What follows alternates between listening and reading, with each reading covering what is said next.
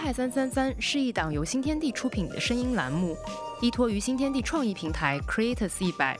每期节目邀请来自艺术、文化、创意、可持续等行业的嘉宾参与对谈。我们试图用声音记录他们由心热爱的创意故事与践行中国创意的先锋尝试。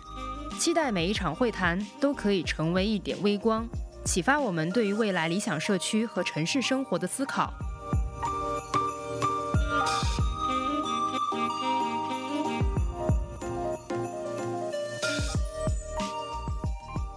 大家好，欢迎收听淮海三三三，我是主播 Vron 一土。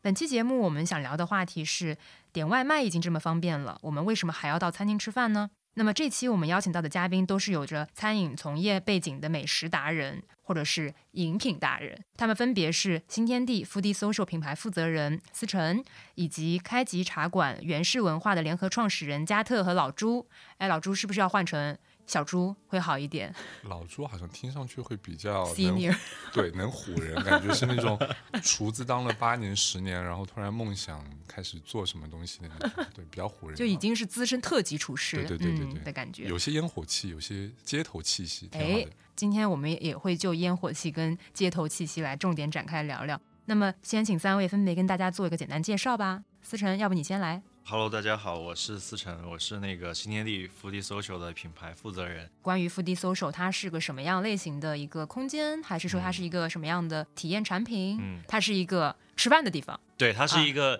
卖零售产品、吃饭的，然后有活动的这么一个地方的一个集合。好的，太棒了。好，加特跟特级厨师老朱。加特先，大家好，我是加特。哇，加特的声音有触动到我了，太太装到了，对对，装到了。不要有今天有那个 vocal fry 出来，气泡音，气泡音，马上唱那个，唱李承铉的歌唱出来。然后就发现三个人讲话声音越来越低，对，然后就在就自己都听不到，对，就要比谁是最 vocal 的那个声音。然后来自开吉茶馆跟原氏文化，一个是新式的纯茶品牌，然后另外一个是我跟老朱做的创意公司。嗯，对，大家好，我是老朱。已经被加特说完了，所以没有什么可以介绍的。我俩是一起创业的好伙伴。哦，好的好的，因为刚刚有提到，今天我们聊的。话题跟美食，然后跟餐饮的。一些体验有关。我觉得这个特别是在上海啊，其实是一个应该是每一个人吧，没有人会不喜欢这个话题的。啊。因为刚刚也介绍到三位其实是有相当这样子背景的，呃，应该算达人吧。那么三位是分别怎么进入到美食或者餐饮行业的。呢？要不最 vocal fry 的。人先来。最有气泡音的人，请先来。嗯，其实我都不太确定，我现在算不算是进入到餐饮行业？因为就是其实本身不算是这个行业里的人了。嗯。然后我们在做开启茶馆的时候，是因为另外一位创始人，他是在餐饮行业非常非常久，然后他拉我跟老朱一块儿去做这个事儿。嗯。当然，就是因为呃，我们之前在做的事情一直都是跟创意有关。合伙人 Evan 拉我们进去做开集这个项目的时候，其实我们是有还蛮多关于餐饮行业的创意类的经验的，但是真正的去可能所谓的去做这个行业还真没有。然后包括到今天为止，我觉得我们两个都还是在学习当中，嗯，所以真谈不上说现在可能近百分之六十进餐饮行业这样子吧，嗯，差不多吧。哎，你刚刚说到的就是跟餐饮行业有一些可能跟创意相关的一些经历是。菜品吗？还是说产品，或者是说可能跟空间体验相关的？我们做的创意可能偏视觉更多一些。嗯，大部分时候我们会。一般来讲的一个经历了，就是会给品牌去做一个比较初期的一个 creative 的一个方向，然后最终可能会以视觉的方式去给它做一个设计。嗯，所以我们所接触到的，我觉得以前可能是更末端一点的一个状态吧。就直到我们在做这个品牌的时候，才发现说这件事情其实它的来龙去脉很长，就是它没有那么简单，不是我们说啊做一个好看的东西就可以了，或者说是想要去实现一个可能某一个灵感来的一个创意这件事情就成立。它有很多很。很多自己餐饮行业的这个可能规则在，以及竞争对手、市场给你的反馈，这都不太一样。对，其实就是我们之前做的，可能是一些独立的小的品牌的 logo 店铺空间、视觉或者一些包装，仅此而已。那其实是本身是从设计公司或者创意公司的角度，针对品牌去进行的打造。嗯，但没有到说，因为餐饮本身其实有很多运营、很多细节、很多需要去投入去处理的事情，包括供应链。嗯，所以这其实是我们所认为的餐饮的真正的那些门槛和壁垒的东西。那在作为创意公司的时候，其实这些后面的那些很烦的事情，其实我们是没有碰到的。嗯，我们看到的可能或者我们做的只是一些相对来说偏表层的市场端的一些看上去比较光鲜亮丽的设计而已。嗯，哎，那抛开就是可能从生意这方面啊，或者是开店的这方面，那你们自己个人会比较喜欢吃什么东西啊？我觉得每个人所喜欢的吃的东西，很代表他的性格和一些价值观的东西。不信，我们就先 由加特来说。今天这个播客就是在坑我。我是在浙江温州出生长大的。我不知道为什么，就是我们那边应该算比较属于鱼米之乡吧。我最喜欢的食物全是 local food，卤味可能因为我们最近在做类似的东西，所以脑子里全是这个。但是鸭舌。对，本身自己就比较喜欢吃可能卤味，然后一些海鲜类的比较传统的东西吧，然后一些对，然后一些面食，就这类东西，对，年糕什么。是的，尤其年糕之类的，汤圆啊，甜的咸的，其实都很爱吃。然后。我还很喜欢吃饭，因为我小时候邻居对我很好。我说我从小是被邻居家的蛋炒饭喂饱长大的。反正这些东西我觉得很相对比较真实，而且比较有温度吧。嗯，所以就是可能到今天为止，在上海看到一些可能以相对中式的餐食文化为起点的一些，可能加入了一些 fusion 东西的那那样子类型的餐馆，会特别特别吸引我。嗯，对，这个是我个人的一个偏好。嗯。哎，思成，我其实了解你多一点啊，因为我知道你是一个就是对美食特别有要求的一个人。当然，你可以纠正我啊，如果就是 永远订不到的餐厅，然后你。就是 always 就是可以一个电话 没有 在 Q 我吗？一个电话 呃，可能失去这个能力了。Show notes 上可能要把 season 的电话也写上去。订餐电话。对于那种新颖的，就是特别就可能是上海比较新对新时髦的那些餐厅，它基本上都是一手掌握的。当然，这个我觉得可能跟就是你现在负责的这个板块有关，可以跟大家多分享一点吗？先。你是说是分享新的餐饮品牌，还是说分享我喜欢吃什么？都需要。我觉得就是因为有这个。工作内容吧，所以你肯定还是要去了解一下，就是市面上的有一些趋势也好，有一些尝试是就是好奇心的角度去看一下，就是为什么它有趣，然后它是怎么样做烹饪的这个方法。因为其实这跟我的这个专业还有这个领域实在是跨的就是太远了。但是专业学什么的？我的专业是学那个设计的。对，然后我非常同意刚刚加特跟老朱说的，其实我们也不算完全进入到餐饮这个行业吧，就他们可能还深一点，可能百分之六十。就可能我们有一个餐饮品牌。对，其实我们更多的像一个。餐饮空间嘛，所以其实我觉得就跟地产的人比，可能我们稍微深入一点，但是跟就是品牌的人比，我们就只是还是比较停留在就是空间层面的这些东西啊。所以如果到我自己喜欢吃什么的话，我觉得还是跟就是不同的时间段有关系。就是如果你说我真正就是想吃的什么焦虑的时候，还是重口味，其实也是想吃的。然后平时的话嘛，就是可能会去更多的去看一下那些哪些店新开的呀，然后有一天会去试一试。嗯，因为外卖现在确实越来越方便了，然后基本上应该比较少数吧，餐饮，然后他们可能会选择不做点单或者是外卖点单这种，可能会有一些跑腿啊，帮你去代购的。大家有没有点过一些比较？让你印象深刻的外卖，我觉得除了那个就是味道啊，就是你想去吃的这个味道以外的话，有没有那种包括它的 service 啊，或者是整个的一个流程，让你觉得哇，居然还能这样点单，或者是有一些负面的也可以。嗯，你说的是在外卖平台上点单？对我先讲一个吧，就是抛砖引玉啊，比较有趣的，因为之前点惠食家，然后像你点煲仔饭，我当时想说怎么这么沉呢？一打开来，它就连锅一起给你，但那个整个的煲仔饭也就才三十几块钱，那个锅怎么样也得。十块吧，五块总要吧。那我那时候我就在想，它的这个成本是怎么测算的？还是因为就是买塑料的，觉得包括可能在安全方面会有一点隐患，所以我觉得也抛砖引玉，大家可以放开来聊一聊啊。你点过哪些有意思，或者是说这个觉得很夸张，或者是让你印象深刻的都可以。我还有印象很深的就是，也是器皿方面，其实是之前很早的时候点红麻辣的时候，那个时候大家还是送一次性筷子的时候，他已经送那种。竹筷、木筷之类的，然后我就觉得我靠，家里缺筷子了，我要点个红麻辣。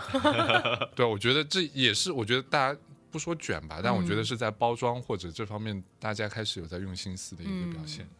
我我突然也想到了，也是包装板块，因为我觉得外卖他们能够触达。客人的这个触点很少。我点那个，他应该是什么七零八零后的那种老饭盒吧，嗯，然后他那个做旧效果就是跟真的一样，刚出土的。然后我就，然后我就在想说，他是去专门就是说订了这个东西，然后还要让他批量，然后去订。那种吗？不是不是不是。铝的铝的那种。铝的饭盒，就然后它上面还有一些那种好像被砸过那种凹的那种痕迹。的东西，对啊，他打开来，每次点都是这个，对啊，每次都是这。他的这个餐厅就叫什么什么什么老饭盒，啊，然后我就点这个是我们办公室同事推荐我的，啊，我就点了，然后我就被惊到了，然后我突然就想说，哎，他这个感觉给我还挺多的这种代入感，就感觉那个情境好像突然之间出现了，感觉是家里人给你准备的，当然我没有经历过那个时代啊，但是有一个想象空间，我觉得还挺有意思的，嗯，对，这个是蛮有意思的一个经历。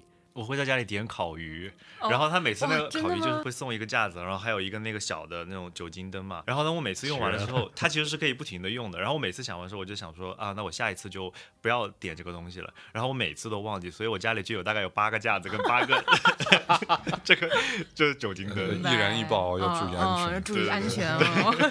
那你们觉得可能外卖替代不了的是什么？体验那个音乐，那个灯光，那个就氛围吧。对，你在家放氛围感。嗯，我觉得挺不一样的。因为我我其实还挺 care，就是那个餐厅的，从你可能看到它门头完整的那一套，可能从一个转角，然后看到那一家店开始，到推的那个门好不好推。然后有没有人人来应门？嗯，到进去的是不是把自己丢到了那个很吵的那个环境？嗯，然后到坐下来点单，到上洗手间，到最后吃完，到所有的东西，一切的，我觉得那个过程是一个很外卖永远永远带来不了的东西。外卖可能能解决我当下，比方说我肚子饿了，嗯，我想要把这件事情解决掉，应付掉，但我不会在我想要吃美食的时候选择点外卖。感觉好像大多数人好像也是会对。体验比较，我觉得有些人是 care 这个体验的，有些人只会觉得说一日三餐是我的基本的日常所需，那只要我方便啊，然后安全、快速、可靠，肯定也就 OK 了。甚至可能有不同的，比方说夜宵之类的，那我可能会想要吃不一样的。但是有些人可能像我跟加特还蛮特别的，就是一方面会觉得吃饭其实是件挺有负担的事情。就是我俩都贼不喜欢吃饭。那你刚刚才说你喜欢饭？不是我，就是这个话没说完。就是我俩特别不喜欢，就是工作的很嗨的时候，然后要中间好像要插入进来一个吃饭。但是我们两个，就像我跟他，然后还有 Evan，我们三个人其实每周基本上都要去试一个可能 bistro 或者是一个 brunch 的店。嗯。然后一方面来讲就做调研了，就说实话，就是做了。假设说是我们三个人去吃饭，就没有吃过一顿好好的饭的感觉。所以他的那个意思是说，就是我们在可能工作期间，其实是不太希望去打断那个思路，就觉得说每天自己像一个机器一样，然后要把这个饭吃掉之后，你才有这个能量，就觉得这个事情本身还挺磨人的。但是有那个时间好好去吃的时候，其实是很舒服的一个过程。那不然我们也不会去做这个行业。其实其实是这样的，就比方说十二点半你肚子饿的时候。然后等你饿的时候，其实已经是很饿了。然后我还要点个外卖，要等个四十分钟。我其实是不想等那个时间的。对。但是那个身体的告诉你你饿了，你要吃饭这件事情，对于你来说是很分神的。是的。所以很多时候我可能就选择喝个咖啡，然后就也就不吃了之类的。因为不然的话，你要停下这个事情。仅代表嘉宾自己的观点啊。老老老朱会变成老朱，也就是这么 饿饿出来的。对，但我还是要定时定点吃饭。对对，那个点其实就是说，本身会觉得外卖它毕竟不是一个当下，我到店里我立刻能够。等到的东西，商家要做，骑手要送，骑手还不会，很多时候其实不是直接送你嘛，嗯。那你还要再等，你还要再下楼再去拿，那中间的这些过程，我觉得其实是有一些些影响和干扰的吧。我觉得有一个点还蛮有趣的，就是因为点外卖其实也会形成类似于像信息茧房的东西嘛，他每次给你推的东西都差不多，其实，所以我们在办公室，就我的习惯会跟同事就是 share，就是你昨天点什么，你分享给我。可能他吃的东西你永远都不会点，嗯，因为我是一个个人习惯就是就贯穿的很强的人，就是我可能吃了一二三，我就可能 A B C 当中选。但是我们办公室那个湖北的小姑娘，她就会一直给我推荐，可能就是刚刚说的那个老饭盒，嗯，然后还有可能什么他们类似于像他们当地的一些比较喜欢那种口味的方向东西，我就觉得那种尝试对我来说很新鲜。就我觉得外卖的一个好处是说，你想要尝试一个东西，你可以很快速的去。尝试到，如果你喜欢就喜欢，你可以再去可能深挖一下。如果你不喜欢，那也就无所谓了。嗯这个还蛮便捷的，其实。但思成呢？你我感觉好像你不是爱吃外卖的人。对我对外卖这个事情有点排斥的。但是你说你家里有那么多烤鱼，排斥，可能排斥就是排斥在会给自己家里增加八个炉子，就是排斥排斥别人知道自己很爱吃烤鱼。对 对，没有他在研他在研究商家品牌了啊。没有，就我我排斥点就是呃，第一个呢，我会觉得吃烤鱼也同样的问题嘛，就是它的油那个干不干净啊，它的这个成本鱼新不新鲜啊，巴拉巴拉之类的这种。第二个的话就是可能我会觉得它的那个口味还是会有点就是不一样，但有些外卖其实做的还挺好的，就是像比如说像那种面食类的，其实你稍微晚对晚一点就不行嘛。对，所以我觉得新鲜程度肯定是一个问题。然后我其实也蛮 care，我在点外卖的时候，我也会试图通过商家的定价信息来判断它到底是不是中央厨房。中央厨房 OK，但预制品我会很排斥。嗯嗯啊，所以我会可能比方说沙拉这种，或者点一些可能现做的菜，那哪怕稍微要等一等，我也愿意。不然我会觉得吃到嘴里的可能相对来说没有这么干净之类的。啊，我其实挺排斥这件事情的。那你为什么不喜欢预制菜呢？就你要么不要让我知道，所有的各方面都做得很好。但你会从价格去发现蛛丝马迹，看看它是不是预制菜。但也有可能，比方说智商税是卖着高价的预制菜，OK，对吧？就我觉得，anyway，对我来说其实是体验的一部分吧。嗯，但我觉得新鲜这个东西还是能够感觉得出来的。嗯，就是它是不是放了很久，它的那个东西，我觉得总归会有点。然后可能跟喜好也有关系，比方说喜欢吃火锅或者重口味的东西，那可能食材的新鲜程度相对来说对没有这么明显。但是比方说我们会喜欢吃海鲜这种，嗯，很明显。加特露出了这个神秘的 微笑。没有，因为他提到新鲜，然后我就记得，就是但凡我们俩出去吃海鲜嘛，因为他舟山的嘛，嗯，他对那个新鲜程度要求是很高的。然后我就记得他有一次在餐厅里面跟那个应该是某浙会的一个服务员，就是跟他说 这个是什么名字说出来，是河鱼还是海鱼之类的，他就非常严肃的跟对方说我是舟山来的。这是河鱼，不是海鱼。然后人服务员就被他吓到了，你知道我当时心里就想说：“至于你至于这么认真吗？人家就打一份工。我我之前其实不太在上海点海鲜，他从来不点鱼。那如果你之前要吃鱼怎么办？回老家。嗯，那就回老家。真的，他就想吃鱼了，就回老家。嗯，就是想吃鱼了。所以回老家每次的就是目的应该不只是不只只有这可能也是一个代号这样。对对，所以为什么叫老朱？啊，老朱啊，懂了懂了懂了。对，刚刚其实讲外卖解决掉的很多问题，其实更多还是便利性，就是你可能生理上发出信号的时候，你需要有一个营养补充，马上要去呃满足你的这个需求。但是可能刚刚大家提到的更多还是这个老朱提的体验，还包括思成觉得，就是你点外卖这件事情好像很孤独，嗯，就是你自己。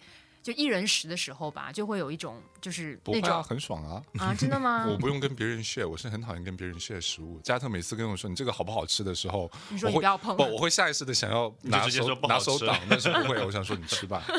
就你知道，就大家想要 share 食物的时候，不会说我可以吃一口吗？还是说你这个好不好吃？嗯，对吧？这是餐桌上的一个默认俗成的一个一个话术。跟他分享了，我不我一直以为他很愿意跟我分享，他这样子装大概装了七八年，也是蛮累的。大家都是成年人散了，都是成年人，就吃自己盘自己的饭。对啊，就吃自己的就好了。就是就你得想清楚你要吃什么。没有，因为我觉得老朱他的饮食的 taste 很棒。嗯，所以我会想要去吃它的。但你是温州人，现在上海最时髦的顶端就是要吃这个温州菜、宁波菜。其实我内心是很开心这件事情发生的，因为我家里也有人在做这个事儿。所以开心的是你们赚钱这件事。不不是不是不是，我是觉得说这个东西也是我们那边一个地域文化嘛，这个东西也是非常传统文化跟在地文化的一个事儿。我觉得但凡它露出了一点尖尖角，以后可能会有更棒的年轻人把它改造成就是很年轻的样子，很有活力的样子。我觉得这个很好的。而且我提一个点啊，我觉得当下。流行的这些餐饮系的东西，除了可能有一些所谓的话题性，我觉得背后其实是很多消费者关于饮食到消费习惯的变化。比方说最近火的潮汕菜、台州菜这些，其实很多都是海鲜。我觉得代表两个点：第一个，本身它其实是贵的；第二个，它其实是口味相对来说清淡一些。嗯，那么从可能当然火锅这种，因为本身它永远是有那个口欲在的，而且其实你知道，很多火锅其实相对来说。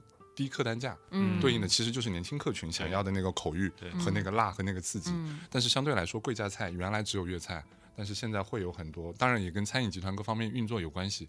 但是本身我觉得其实也代表了很多消费习惯的提升，大家可能更愿意花钱吃这件事情，然后包括吃好一点东西、更健康的东西。我觉得海鲜这种它就是一分价钱一分货的东西，能够吃到这些东西，然后我不为了所谓的重油重盐的这些东西，而是吃到品质，那对应的其实是每一个消费者个人的一个 taste 的一个，不说提升嘛，可能是变化吧。对。思成，因为我们在 Foodie Social 这个餐饮美食体验空间里面，其实我们也有很多这种，比如说就是公共的这种大家可以去进行交流的一些空间。大家并不是只有在每一家摊档门口才能去用餐的，对吧？当时的我们的一些设计的一些初衷是怎么样的？我记得你们也做过一些调研跟研究的。对我们最大的想法就是说，希望大家能够一次性吃到就是不同的菜嘛，所以我们就弄了那个小程序，然后就一次点单。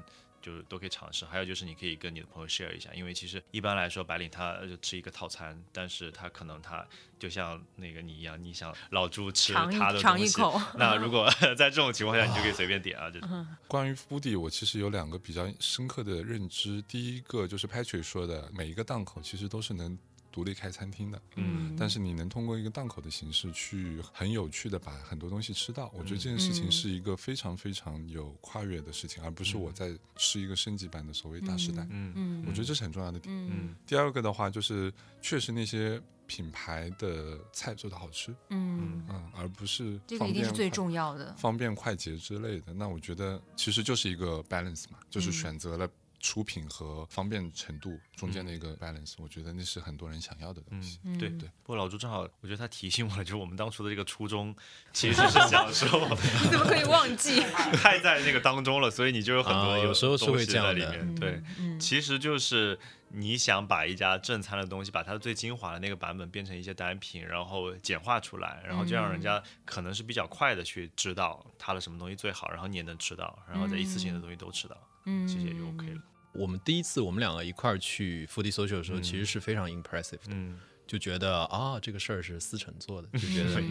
一方面就是这个确实也有光环加分，原因就是因为觉得说，哎，这肯定是一个年轻人的想法嘛。我当时就觉得哇，他们能够比如说什么这个品牌那个品牌的都在一块儿，然后就觉得这件事情还挺，甚至有点像买手店的感觉。对，就是就是就感觉在都市当中你能够感受到这种好的东西。嗯，对，我觉得这个场景其实很特别。然后我记得还有个理发店在里面，对，还有一些可能食品零售之类。我觉得。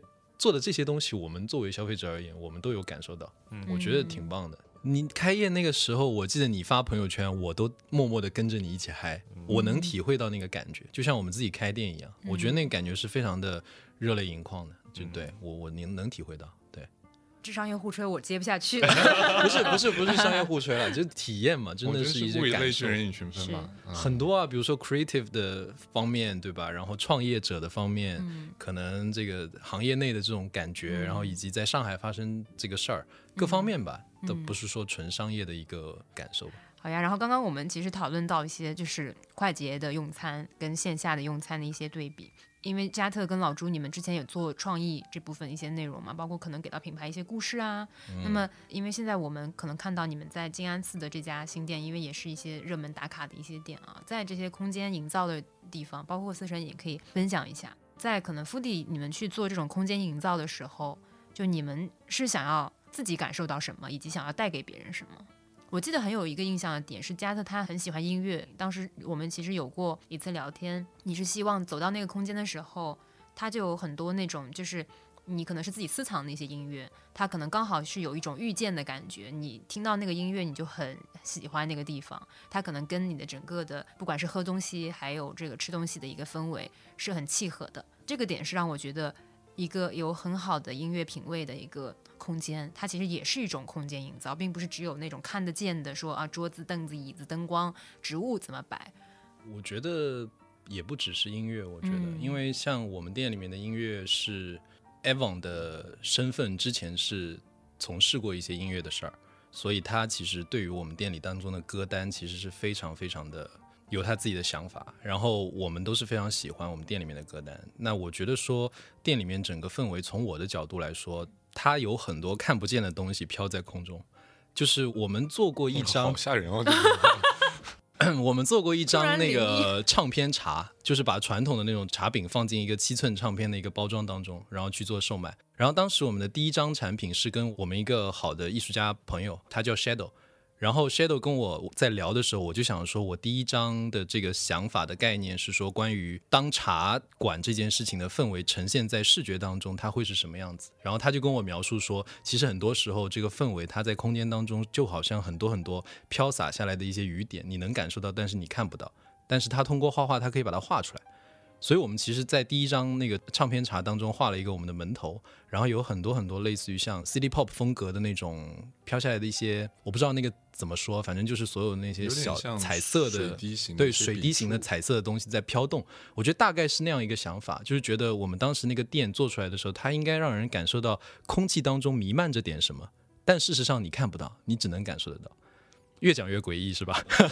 没有，其实我其实我还挺感动的。我觉得这个东西就是有一种玄学，就是我刚刚想说是玄学，是是，就是其实这个东西其实就是主理人的这个性格嘛。就是其实你很难形容这家店到底它是一家什么样的店，它是它的装修吗？是它的食物吗？我觉得就是它的感觉，是它的感觉，就是感觉，就是这个东西。我以前特别讨厌别人跟我说我要那个感觉，但是后来就是越来越多经验之后，我现在完全在感觉这两个字面前就是跪下。觉得啊，是这个感觉，对，好像没有其他的词，所以我们 slogan 叫 Good Tea for Chill Vibe 嘛，就是我们对 vibe 这件事情就是会考量很多，嗯，就是不管它的装修硬装也好，软装、植物、音乐、陈列的方式，各方面的东西，它最终形成的那个东西就叫做 感觉。提问，对，我要问一个很尖锐的话题。你要如尖锐话题就老朱回答吧。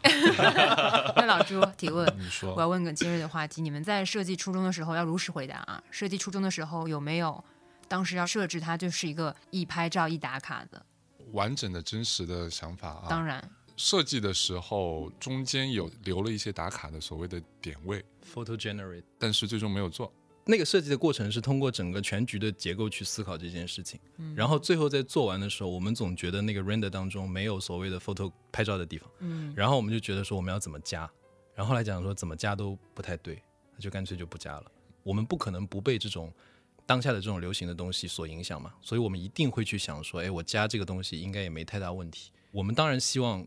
品牌被人喜欢，嗯。啊，就像我们最早就知道说，Arabica 或者是蓝瓶子，他们就在喜欢在 logo 下打卡嘛，嗯，我们一开始也有这样的东西，嗯，但是后来就想说，诶，因为开吉的那个 logo 设计是一个很不显眼的一颗小圆章，所以就觉得这件事情好像跟我们的基因不太符，后来就说算了，就也不用太拘泥于这件事情。因为开集可能他有一些听众他不是很了解，就他其实是一个做中国茶的一个，应该算社交空间青年茶馆啊，青年茶馆这样的一个概念。他想要呈现出的是那种能够去像咖啡的这样第三空间一样去做这个茶的一个空间，大家可以不光喝咖啡，也可以过来喝中国人这种适合我们自己生活方式的这种的茶饮。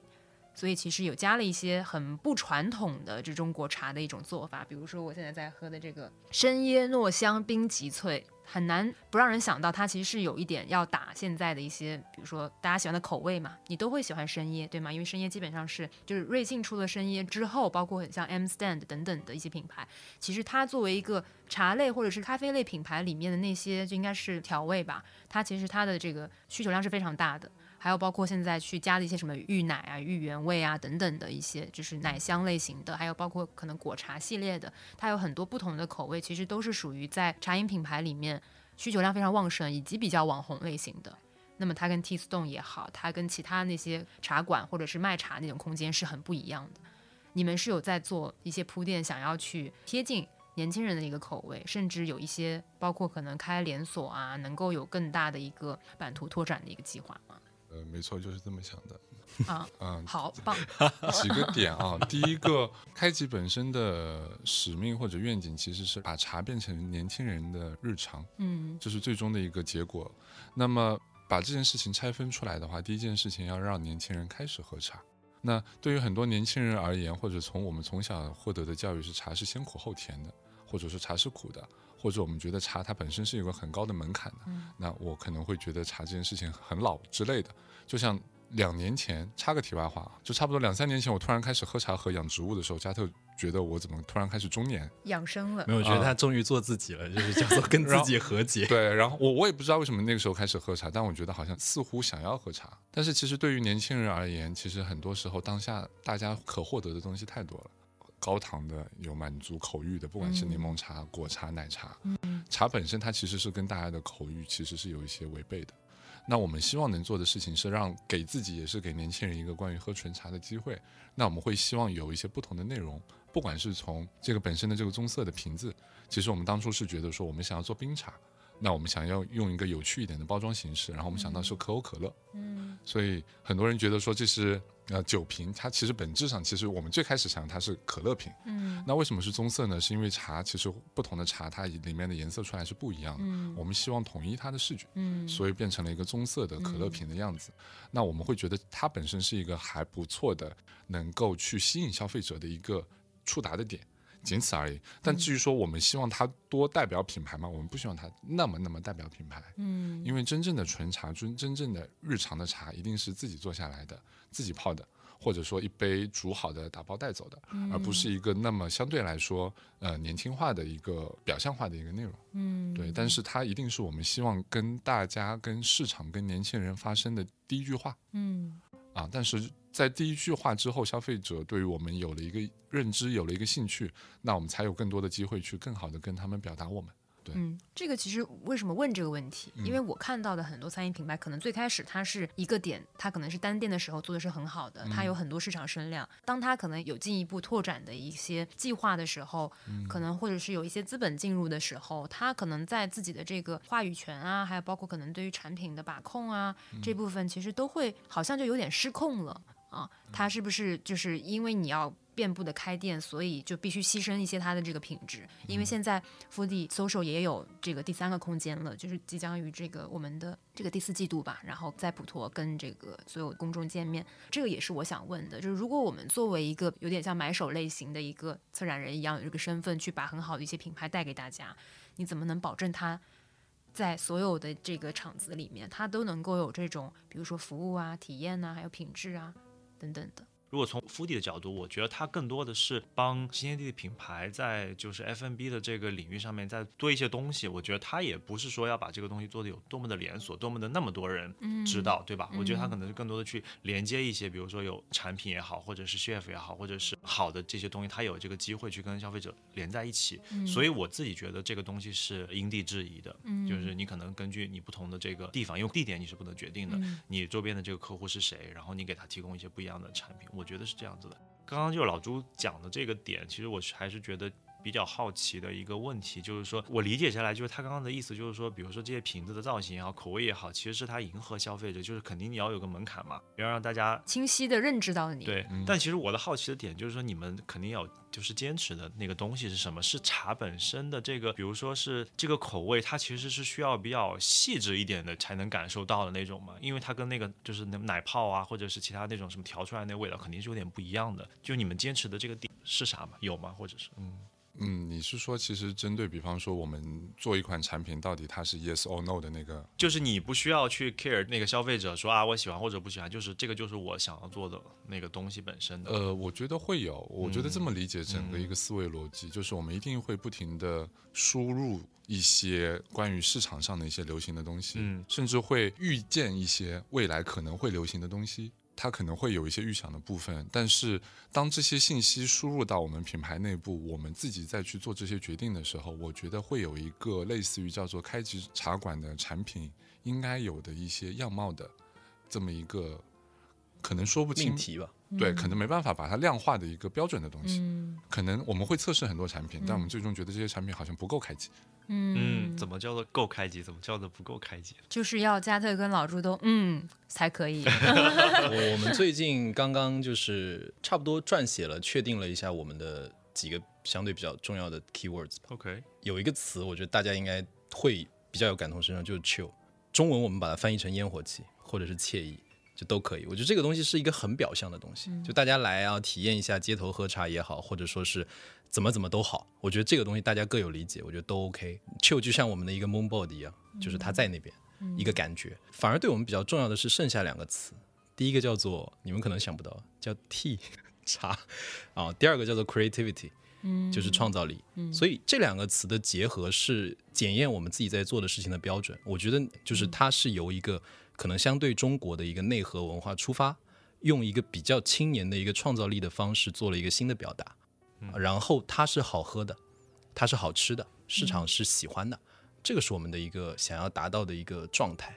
就是我们不太希望说把自己束之高阁，然后就好像很做自己，自己好像很酷很 chill 的，我们不太想那样，因为我们三个人的性格也不太是那样，就是我们不是所谓的专家级的领域的人，我们也不是特别特别强调反叛或是怎样的一个独立的所谓的这个主理人品牌。那我们更多的是希望说能让广大的可能受众、青年、老少皆宜嘛，不管是年龄大的还是更加新的这个 new generation 都 OK，就是希望大家能够理解我们，这个是我们想要去做的，就是就我们不想做出来一个东西大家不懂，那那会很糟糕。所以不管是我们的茶也好。还是我们的小吃也好，我们都希望说我们会不断的测试。首先我们自己会很喜欢，嗯，然后我们再把它推广到可能市场上，大家给我们的反馈，我们都会听。就我们会一条一条点评去看。嗯，我们有在可能一店在二二年的七月三十号开了之后，我们就不断不断在迭代自己的产品，迭代自己的内容。其实这个过程对我们来说非常重要。就是对我们来说，我们是希望跟市场站在一起的，而不是说去把所谓的流行趋势跟这些市场的反馈就是当做自己听不到。啊，我们首先知道说我们的我是谁，其次就是哎，OK，我会听取市场的意见跟声音，这个样子是我们比较坚持的一个想法，这个样子对。嗯，我还挺感动的，说的很坦诚，就是他没有去遮掩，就是说其实你们想要去扩张啊，或者是有更多人喜欢开集这件事情。会让你觉得好像难以启齿，因为好像因为大多数做产品的人，其实他更希望保持他的一个就是小而美小而美的样子。我觉得加特的补充可能让我就是理解到浙商的这种风格，因为之前 我其实比较喜欢的是荣叔，他每次会就是新荣记老板，他会自己去做他那个视频，然后教你怎么做菜，他那个做菜还是很土灶去做，那个是我对于新荣记的一个认知。他就是比如说还有一些中低端的一些呃连锁也有，然后可能偏高端的也有，那荣庄荣府这种就不多说。说了，有更多家宴类型的都有，但他你可能给人的感觉就是，他并不是说他就是过来吃贵的菜，或者你只是过来吃一些特色菜、台州菜等等的，他有很多这种。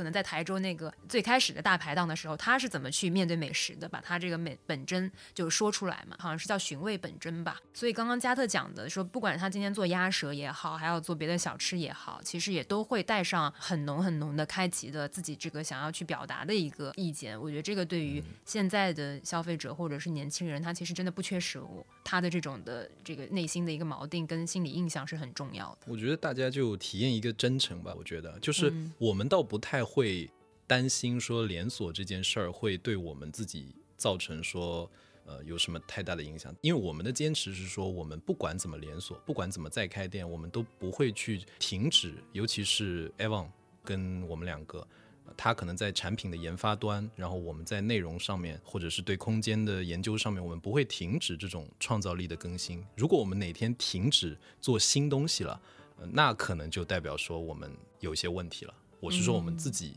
的状态可能有些问题了。那只要是说，我们的在不断的更新自己的创造力，用新的想法再去做更多看似传统的东西，我觉得这个事儿它连锁越多，对于我们推广所谓青年茶文化这件事儿，我觉得它会是有帮助的。对，它是一个正量的、正能量的一个发展，做对的事情，传播对的东西。嗯，也可能其他的一些可能小伙伴，因为现在有才的人太多了。他们看到之后，他们觉得说：“哎，这个 idea 不错，我也要去做一个关于我自己的一个什么样的内容。”嗯，那我觉得这个事情如果很幸运能够激励到一些青年的话，我觉得这个是再好不过的事情。呃，我记得我们在去年的时候，我发了条朋友圈，就是我觉得可能六周年，从当时的那个愣头青，就是到处乱撞的，然后很幸运到今天变得更加坚定自己要到处乱撞的这个决心，就觉得说：“哎，我这条路虽然比较难，但是我得这么做。”啊，我们跟我们的客户沟通也是这样，就是如果能够让我们插手来做这个事儿，那我们一定往好的方向去做，不能说是我因为遇到可能这样那样的一些困难挫折，我就说，哎，我就做一个可能平庸的东西。那这个市场它不需要一个平庸的东西来增加这个地球的负担，那这件事情我们就不做就算了。嗯，对，如果做我就做好东西，如果做就 f o o social 这种级别的，嗯，不要安于现状，然后不要选。最容易走的那条路走吧。所以突然从一个美食的话题变成了一个就是青年人生哲学。人生哲学，青年应该如何自立自强？创造力很重要。就像我们今天在分享这些内容，其实也是吃饭都要变得很有创造力。对，也是一些很有 sharing。就是现在很多生活上的东西，你值得思考。嗯，就像我们在说点外卖这件事情。嗯啊，好，切回主题，拉得很生硬。好的，那么最后，请加特、老朱还有思成给大家推荐几家上海你们常去的餐厅吧。呃，我自己非常非常喜欢就是欧哈团队做的东西啊，欧哈团队的，嗯，那它就不止一家餐厅嘛，Bar Number Three、Past Residence、欧哈 Eatery、麻辣果，我觉得。就是我记得我第一次走进 Bar Number Three 的时候，我就在想说这家酒吧很像就是我开的 感觉，就是会有这种感觉，是有一个明显的一个代入感。嗯，就是说那个时候我们刚开始创业，然后在愚园路办公室，就走两步就到 Bar Number Three，就经常会晚上约在那边可能开个会什么的。那个小清吧就是那个酒吧的一个氛围，给我的感觉是说我好像没有太在上海看到过。当时就是也是作为一个半广告人吧，就是挺多广告人或者是设计圈子 creative 的人会在里面的那个氛围，让我觉得就是我刚才说的那个看不见的东西，让我觉得很强烈。然后我后来有持续关注他们做的东西，我就觉得都还挺不错。我觉得我比较在意的他们一个点就是，虽然他们有很好的设计或是很好的理念，但是他们始终，我觉得他们也在强调烟火气这件事情，就是不要那么的距离很远。因为我是一个很怕去高级餐厅吃饭的人。就会让我觉得这个事情让我非常的不做自己，就像穿了可能别人的衣服，或者是穿了一个非常难受的衣服的那种感觉。对对对，然后所以就是我觉得他们做的东西会让我很明确的感受到他们想要传达的那个理念，以及他们的东西其实不能说全部都很好吃，但是我觉得至少是比较有诚意，代表了他们自己的一个饮食上面的一个 taste，跟他们觉得会比较大家能够比较接受的东西，而且挺有创意的。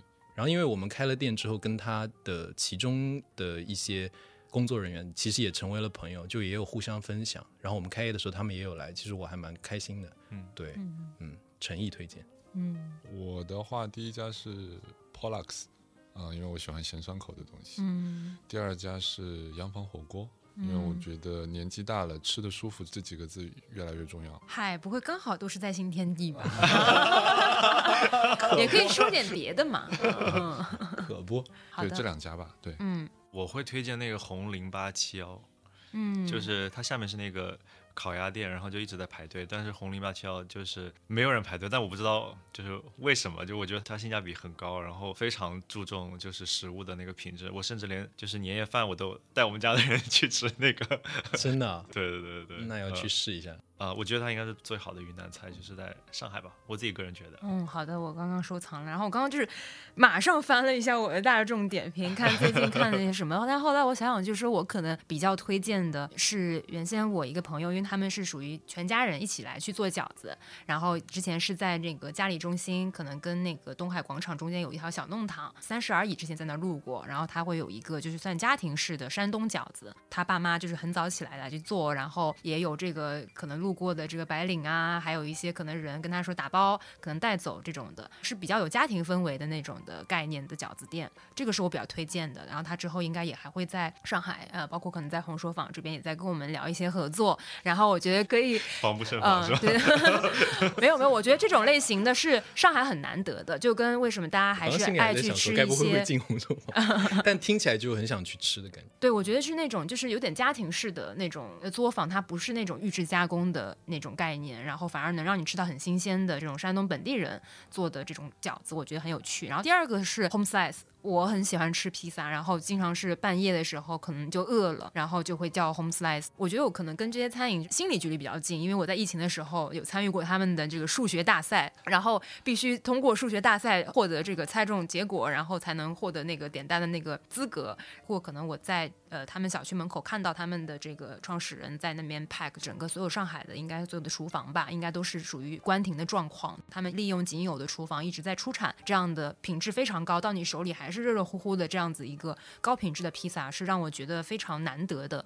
所以这两家，我觉得也是我自己可能做一个推荐跟补充的。嗯，第一家的时候，其实想到是我们第一个工作室在愚园路的那家，呃，那个那个那个那个，对，叉烧饭是吧？对，差不多。那个档口大概就比这张桌子还小，很是老 婆店，嗯，肉饭就绝了，就记忆里的味道，就菜就很家里烧的饭菜的那个味道，然后是好吃的饭菜的味道，所以我觉得就这种。情绪上、情感上的这种提供的慰藉，我觉得就是除了好吃这件事情以外的更多的一些加分项。嗯，然后我觉得是真正能够打动人或者留下记忆的一些点吧。思成还有一家没有讲，刚刚只讲了一家。哦，那我另外一家就是文餐厅吧。哦，好的，我们会把这个刚刚大家所有说的这些餐厅都会整理在 show notes 里面，听众朋友可以按图索骥。好的，那么今天谢谢三位有着非常性感跟磁性的这个声音的低音炮的这个嘉宾们加入我们的讨论啊，谢谢大家，谢谢谢谢谢。